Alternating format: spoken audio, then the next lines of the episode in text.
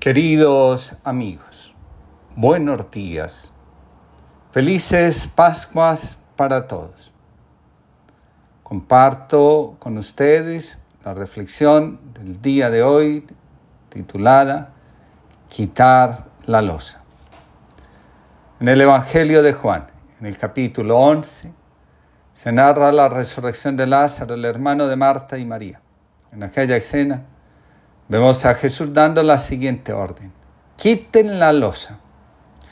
En el Evangelio de Marcos, las mujeres que van de madrugada al sepulcro se preguntan, ¿quién nos quitará la losa? En el Evangelio de Mateo nos dice, el ángel del Señor quitó la losa del sepulcro y se sentó sobre ella. En el Evangelio de Lucas y de Juan, cuando las mujeres llegan, la losa del sepulcro ya ha sido removida y el sepulcro está vacío. La losa, al parecer, es el símbolo de aquello que al separarnos de Dios, de Jesús, de nosotros mismos, nos hunde en el abismo más profundo. La muerte es, según la tradición espiritual, una vida sin sentido, sin conexión con la fuerza trascendente con Dios. La vida vacía es una vida atrapada por la oscuridad. También una vida en gestación es una vida en la oscuridad. Nacer es, en cierta medida, venir a la luz. Para los griegos nacemos ciegos y en la medida que vamos tomando conciencia de quiénes somos, nos vamos iluminando.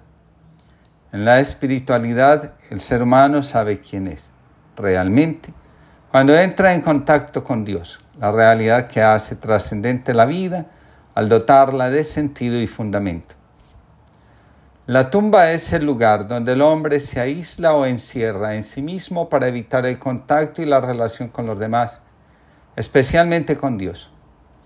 El rey Ezequías, por ejemplo, nos dice, los que bajan a la tumba no pueden ver ni alabar a Dios, solo los vivos pueden alabar, bendecir y servir a Dios. La sepultura de Jesús en un lugar donde nadie antes había estado, nos recuerda su concepción y nacimiento virginal. En Jesús podemos reconocer al ser humano con un anhelo infinito de comunión con Dios.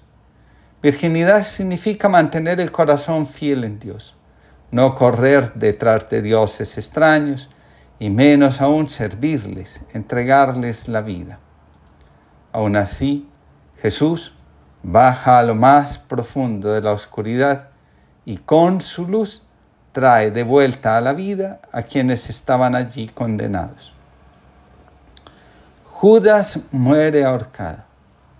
No hay mayor pena que morir en la angustia a la propia culpa o equivocación. La oscuridad se apoderó del alma y el corazón de Judas.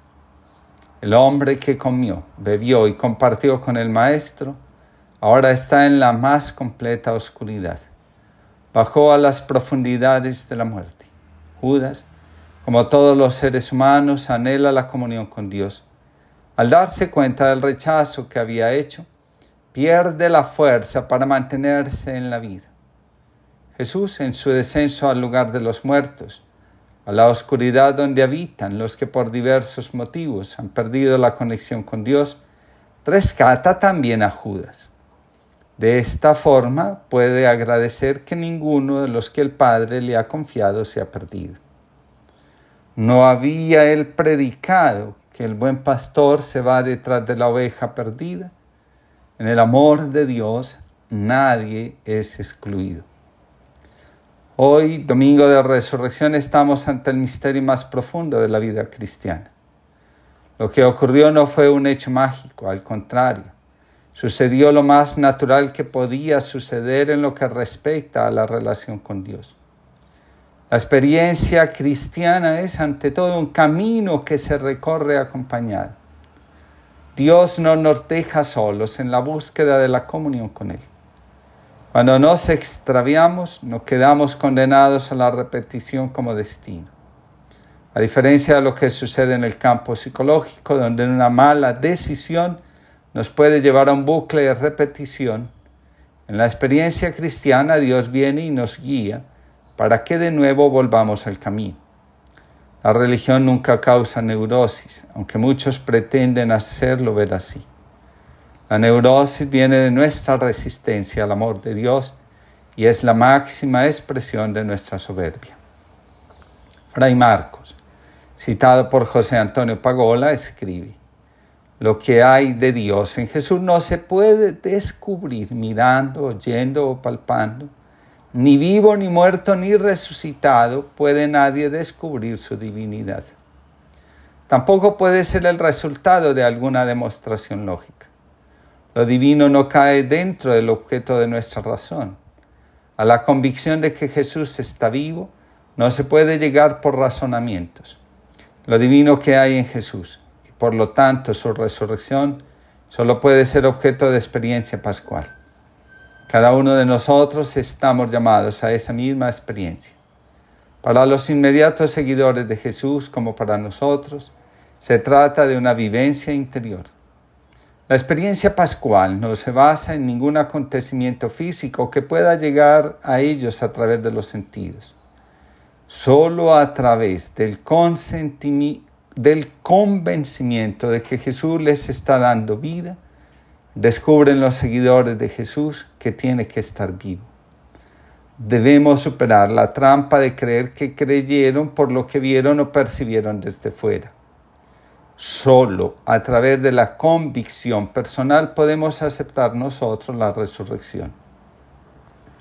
Solo el ángel del Señor puede, después de un fuerte temblor, remover la losa que separa a los muertos del mundo de los vivos a los que tienen fe, de los que no la tienen o la rechazan, a los que viven sin sentido, de los que se esfuerzan por darle sentido a su vida y se entregan al amor.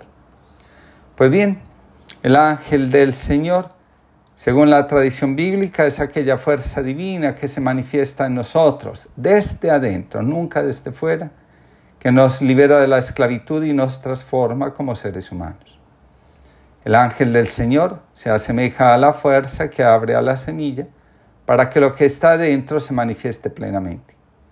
El ángel del Señor es la fuerza que nos acompaña en el paso de la muerte a la vida, de la incomprensión a la comprensión, de la gestación al nacimiento. El ángel del Señor es el que nos permite ver lo que otros ojos no ven y otros labios no son capaces de confesar. Quitar la losa para poder ver a Dios manifestándose en Jesús implica una mayor conexión con nuestro interior y una mayor desconexión de los criterios con los que el mundo de hoy ve la fe, el misterio y la revelación misma de Dios. Quitar la losa significa recuperar la capacidad de relacionarse con el misterio y dejarse transformar por él. John señala en varias ocasiones que las religiones tradicionales han despojado al ser humano de la posibilidad de relacionarse con Dios, no desde normas externas que a la final terminan arrastrando a la desesperación nihilista, sino desde la fe que brota del corazón. Una fe que integra todo lo que en nosotros está disociado y fragmentado, porque lo reconcilia desde el amor. La resurrección nos revela que nadie ha estado tan íntimamente unido a Dios como Jesús. Lo divino en Jesús solo puede ser comprendido por un corazón que antes que razonar se dedica a amar, a entregar, a contemplar y a entregarse. Estalló desde dentro la vida. No había losa capaz de resistir la pujanza de un amor inmortal. La tristeza aún no lo sabía, pero había perdido la batalla.